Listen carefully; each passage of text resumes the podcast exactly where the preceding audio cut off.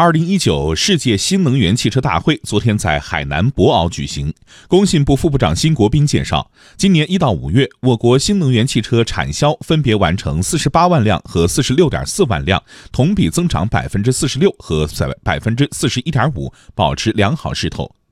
辛国斌透露，二零二一至二零二三年度双积分后续政策的相关措施，目前已经初步研究拟定，近期将向社会公开征求意见。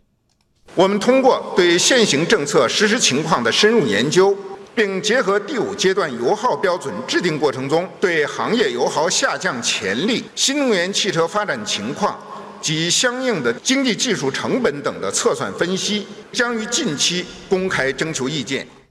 此外，针对最近新能源汽车自燃事故多发的情况，辛国斌说，工信部正加快健全安全保障体系，同时在全国开展全行业安全隐患排查工作。为进一步明确我国新能源汽车发展路径，目前工信部正在加紧牵头编制二零二一至二零三五中国新能源汽车发展规划，明确发展新能源汽车的战略导向，兼容多种技术路线发展。中国科协主席万钢在谈到传统燃油汽车和新能源汽车时说：“我国对传统燃油汽车不会一刀切。”